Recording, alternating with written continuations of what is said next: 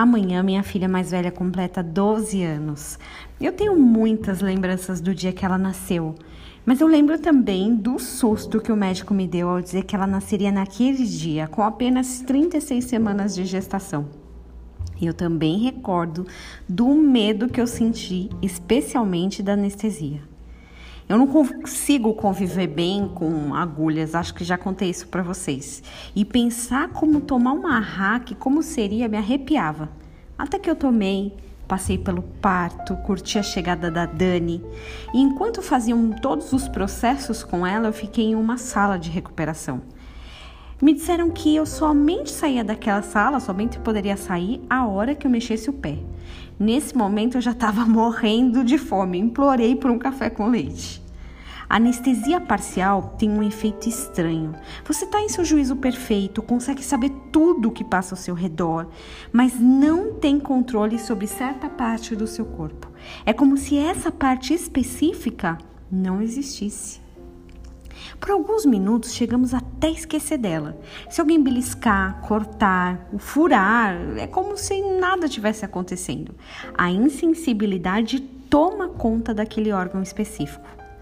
Assim acontece quando nós tomamos uma hack no coração. Tudo continua funcionando. Continuamos sentindo o coração bater, nos encantamos por coisas que fazem os olhos brilharem, é, a pele sente os membros, a alma, tudo funciona muito bem. Mas o espírito, o coração, fica anestesiado, estático. Deuteronômios 8, 12 prevê um alerta, uma admoestação, uma instrução de Deus a um povo. Depois de muito tempo de dificuldade, aqueles homens, eles viriam a experimentar dias melhores. Nesse contexto, eles são orientados a manter a memória fresca sobre o que tinham passado, para que as coisas e as vaidades da vida não tomassem o lugar apropriado do Senhor. No verso 17, é enfatizado o momento em que a hack penetraria e faria efeito. Não digas, pois, no seu coração, a minha força e o meu braço, o poder do meu braço me adquiriram essas riquezas.